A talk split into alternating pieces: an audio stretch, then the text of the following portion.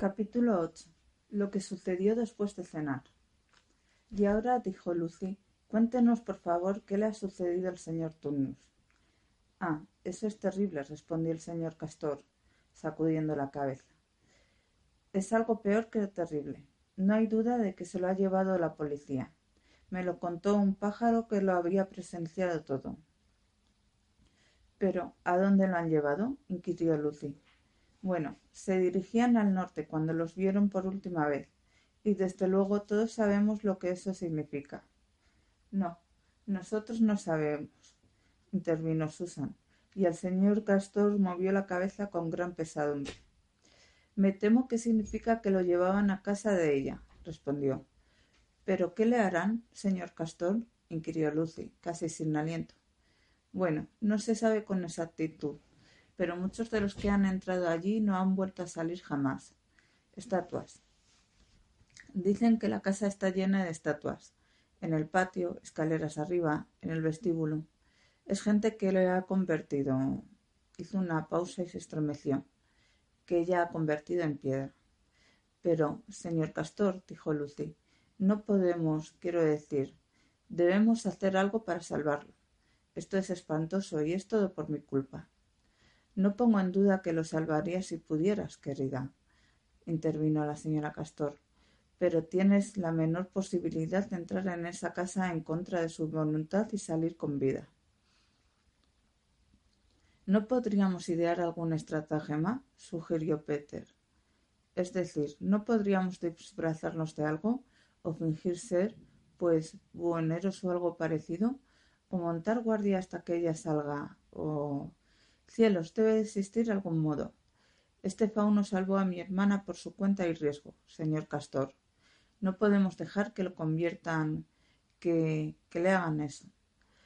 No sirve de nada, hijo de Adán, dijo el señor Castor.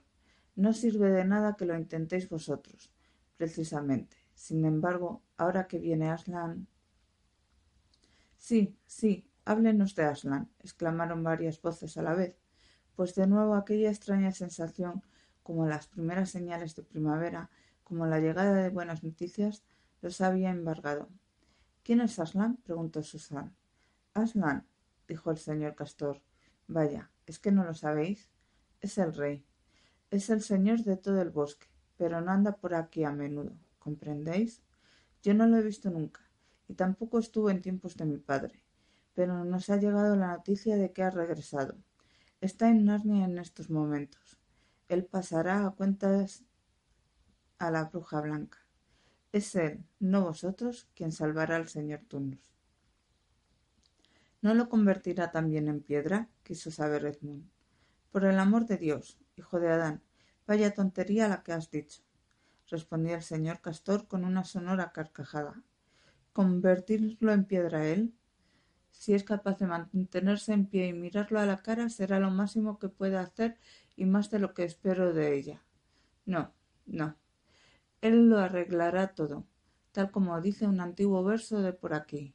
La injusticia verá su fin. Cuando Aslan vuelva por aquí con su potente rugido, las penas habrán desaparecido. En cuanto los colmillos muestre, el invierno estará herido de muerte. Y cuando agite la melena, regresará la primavera. Lo comprenderéis cuando lo veáis. ¿Pero lo veremos? preguntó Susan. Pues claro, hija de Eva, para eso os he traído aquí. He de conduciros al lugar donde os encontraréis con él, respondió el señor Castor. ¿Es, ¿Es un hombre? preguntó Lucy. ¿Un hombre? exclamó el señor Castor con severidad. Desde luego que no. Os digo que es el rey del bosque y el hijo del gran emperador de Allende los mares. ¿No sabéis quién es el rey de las bestias? Aslan es un león. León. El gran león. Oh, dijo Susan, pensaba que era un hombre. ¿No es peligroso? Me pone un poco nerviosa la idea de encontrarme con un león. Lo entiendo, querida, y es comprensible, indicó la señora Castor si existe alguien capaz de presentarse ante Aslan sin que le tiemblen las rodillas, o es más valiente que la mayoría, o es sencillamente un necio. Entonces, ¿es peligroso? dijo Lucy. Peligroso, contestó el señor Castor. ¿No has oído que lo que ha dicho la señora Castor? ¿Quién ha dicho que no sea peligroso? Claro que es peligroso. Es el rey, ya os lo he dicho. Estoy deseando verlo, indicó Peter, aunque me sienta asustado cuando llegue el momento. Eso es, hijo de Adán, declaró el señor Castor, dejando caer la pata sobre la mesa con un estrépito que sacudió todas las tazas y los platos. Así es como te sentirás. Ha llegado el mensaje de que debéis encontraros con él mañana, si podéis, en la mesa de piedra. ¿Dónde está eso? preguntó Lucy. Os lo mostraré, contestó él. Se encuentra río abajo, a una buena distancia de aquí. Os acompañaré hasta allí. Pero mientras tanto, ¿qué pasa con el pobre señor Turnus? siguió Lucy. El modo más rápido de poder ayudarle es que vayáis a ver a Aslan, afirmó su anfitrión.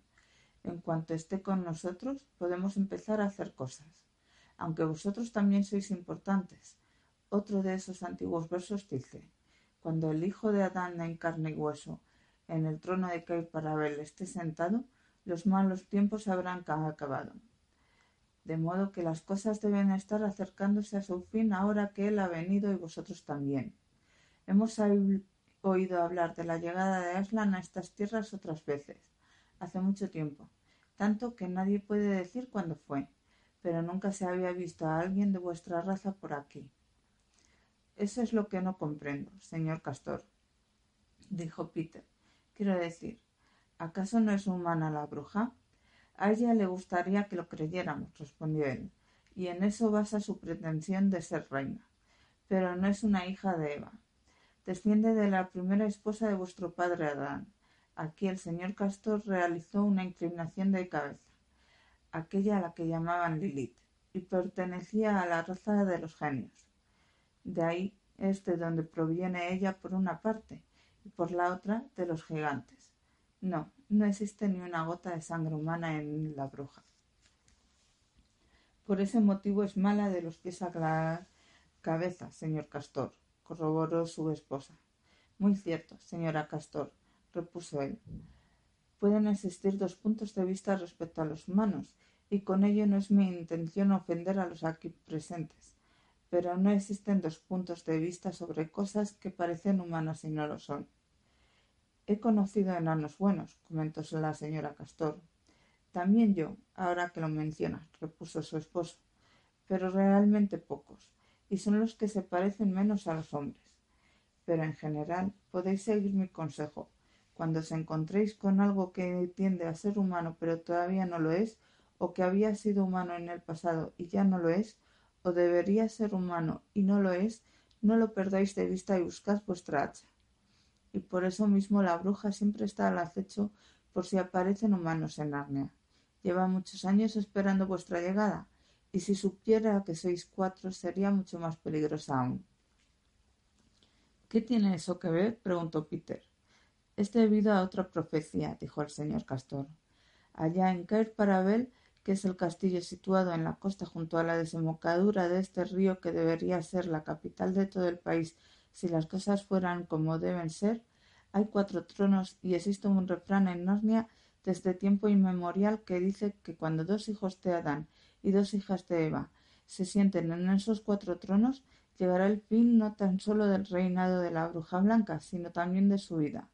Y por eso tuvimos que ser tan cautelosos cuando vinimos, por si conociera la existencia de vosotros cuatro. Vuestras vidas durarían menos que un movimiento de mis bigotes.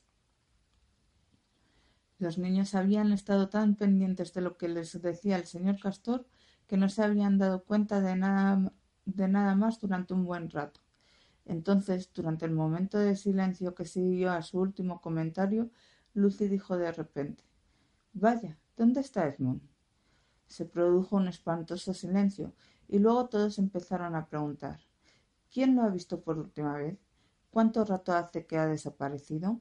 ¿Está fuera? Y todos se precipitaron a la puerta y miraron al exterior.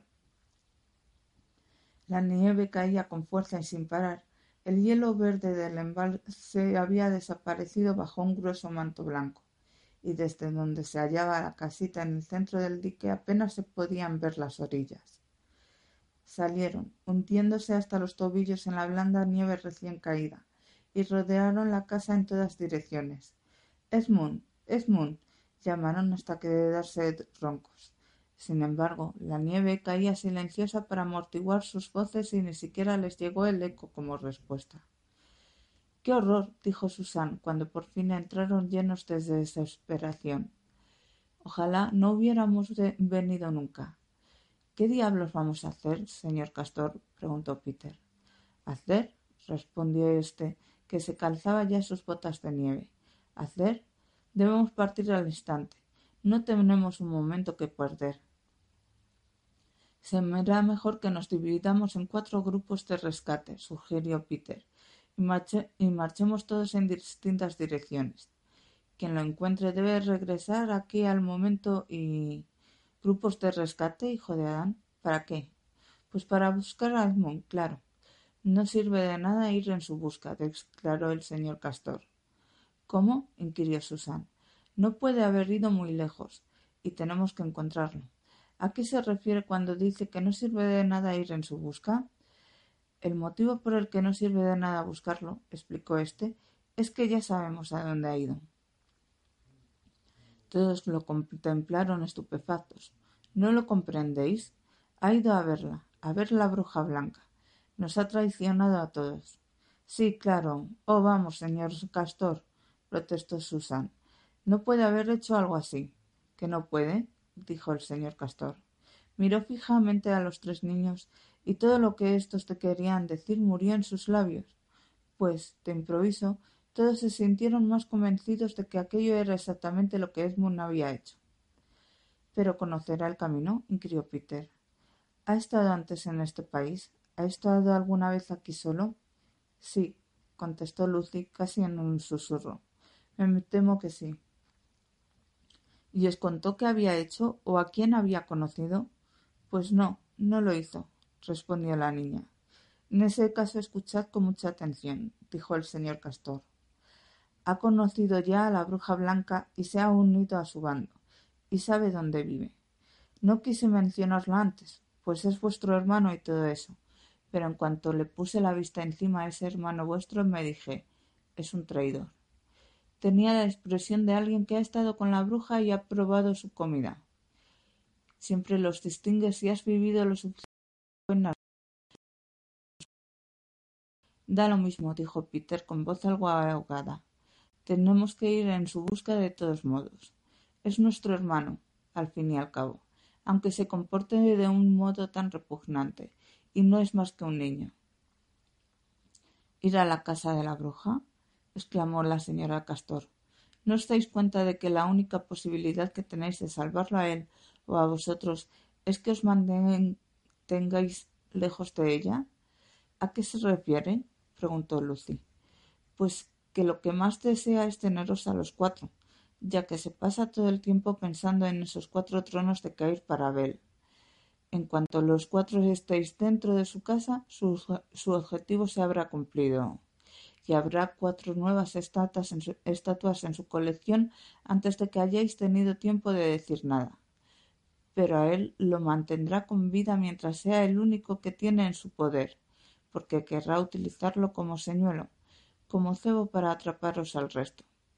Pero no puede ayudarnos nadie, gimió Lucy. Únicamente Aslan, declaró el señor Castor. Debemos seguir adelante y reunirnos con él. Ahora no nos queda otra opción. Me parece, queridos míos, dijo la señora Castor, que es muy importante saber exactamente cuándo se escabulló, para que cuanto pueda contar depende de cuánto escuchó.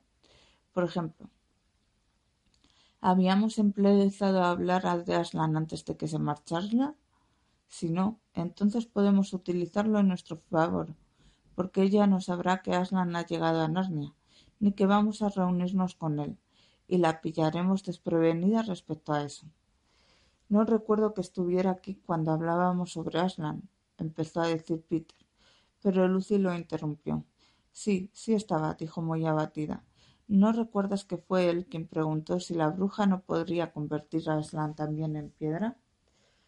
Sí lo hizo, corroboró Peter. Además, ese comentario es propio de él. La cosa se pone cada vez peor, declaró el señor Castor. Y lo siguiente es esto. Estaba aquí, cuando os dije que el lugar del encuentro con Aslan era la mesa de piedra. Y claro está, nadie sabía la respuesta.